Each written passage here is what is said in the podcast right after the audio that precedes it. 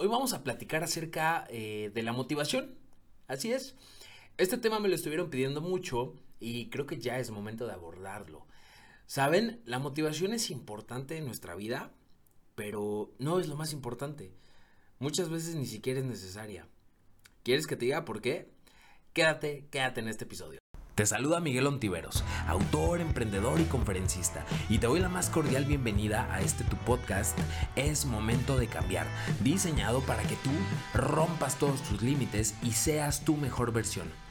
Pero ojo, esto no significa que este contenido sea para cualquiera. Este contenido solamente es para los locos, para los apasionados, para los que realmente están obsesionados con el éxito y con ser su mejor versión. Si tú eres uno de ellos, estás en el lugar y en el momento indicado. Este podcast está diseñado para ti y para tu desarrollo constante. Alguien tenía que decir la verdad y eso somos nosotros. Así que disfrútalo, arrancamos y eres Bienvenido a este tu podcast. Es momento de cambiar. Bueno, y como te decía al inicio de este podcast, eh, la motivación no siempre es necesaria y muchas veces está sobrevalorada. Así es, mi querido amigo, muchas veces la motivación está sobrevalorada. Y permíteme decirte por qué. Pero bueno, primero vamos a definir qué es la motivación. Para mí la motivación es ese motivo que te lleva a tomar acción. No sé si esta es la definición oficial de la RAE para aquellas personas que vayan a contradecir lo que estoy diciendo. Aclaro, no sé si esta es la definición oficial de la RAE, pero para mí es mi definición personal. Porque, ¿saben? Siempre busco ponerle una definición personal a, las cosas. Entonces, la motivación para mí es el motivo que me lleva a tomar acción, el motivo que me impulsa a tomar ciertas acciones, el motivo que me lleva a la acción, motivación. Así de fácil, así lo veo yo. Y aquí te lo comparto. Eh, entonces, teniendo esto claro, teniendo claro que la motivación es el motivo que nos lleva a tomar acción, ¿qué pasa? Muchas veces no tomamos acciones porque nos falta un motivo para hacerlo. Así de fácil. La motivación se encarga de darnos ese motivo, pero no se encarga de darnos un sentido o un propósito.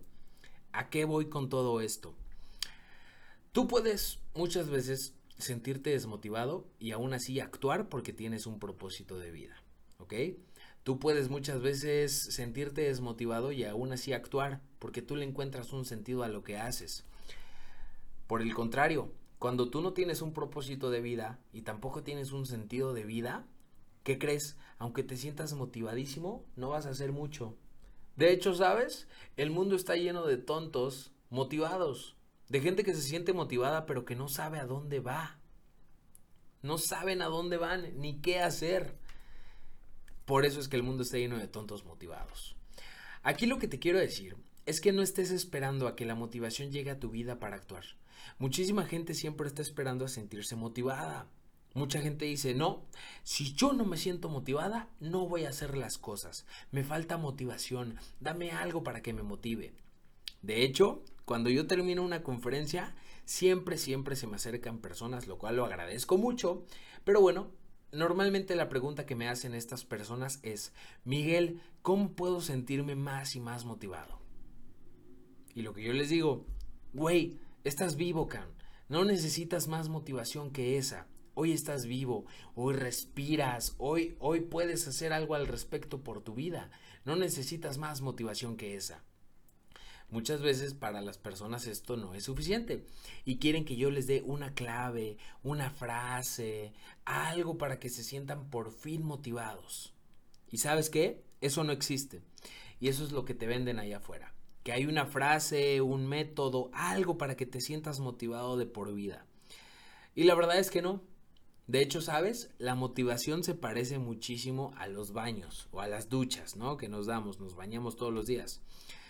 Porque la motivación, así como los baños, no duran para siempre. Te tienes que bañar todos los días. Bueno, pues también te tienes que sentir motivado todos los días. Tienes que tomar dosis de motivación todos los días. Pero ¿qué crees? Va a haber días en los cuales no quieras. Va a haber días en los que ni la más grande motivación que llegue a tu vida te va a impulsar. Va a haber días en los que de verdad te sientas derrotado. ¿Y qué pasa? ¿Esos días te vas a dar por vencido? Esos días ya no vas a ir por tus sueños? Mucha gente eso hace, pero tú no eres igual a los demás. Aunque la motivación no esté presente en tu día, ve por esos sueños. porque eso, eso es lo que hace un ganador. Eso es lo que divide a un ganador y a un perdedor. El perdedor todo el tiempo está esperando a que las cosas sean fáciles. El perdedor todo el tiempo está esperando a sentirse motivado. El perdedor siempre está esperando a sentirse bien consigo mismo para poder actuar. Y el ganador no. El ganador sabe que no siempre se va a sentir bien consigo mismo. El ganador sabe que no siempre se va a sentir motivado. El ganador sabe que las cosas van a ser difíciles y que ir por sus sueños es una chinga. Eso lo sabe el ganador. ¿Y sabes qué? Está tan consciente de eso que desarrolla algo que supera a la motivación. Y eso que supera a la motivación se llama disciplina. Así es, y te lo digo en secreto, disciplina. Porque no mucha gente habla de esto. La disciplina es lo que de verdad te va a llevar a donde quieres. La disciplina te va a llevar del punto A al punto B. Eso es lo que de verdad te va a sacar adelante. No esperar a que se sientan bien las cosas, no esperar a que todo esté en orden, no esperar a sentirte bien contigo mismo. Es simplemente tomar valor y actuar. Eso es la disciplina. Por lo tanto, la, la, disciplina vence a la motivación. Y aquí hay un ciclo que te quiero compartir, ¿sabes? Este ciclo yo lo desarrollé para que siempre yo me sienta motivado. Y me acabas de decir, Miguel, pero la motivación no es tan importante. Yo sé que te acabo de decir eso, que la motivación no es tan importante, pero aunque no sea tan importante, es una herramienta que te puede servir. Y bueno, al final estás en este podcast para que yo te dé herramientas útiles para tu vida y es lo que voy a hacer. Mira, muchísima gente quiere sentirse motivada para actuar, como ya te dije, y tienen un ciclo equivocado de la motivación. La gente lo que quiere es lo siguiente Número uno, sentirse motivado. Número dos, actuar. Número tres, obtener resultados. Y listo, con eso vive feliz la gente. Pero ¿qué crees? Eso es muy difícil, porque la motivación no llega por sí sola. La motivación es cabrona y no llega por sí sola. Así que te voy a compartir el ciclo que yo utilizo, el ciclo de cinco pasos que yo utilizo para pues mantenerme con cierta motivación. El paso número uno, para empezar a crear este ciclo de la motivación es tomar acción. Así es, sé que tal vez esto te suena ilógico, pero es real. Tomar acción es el primer paso para sentirte motivado.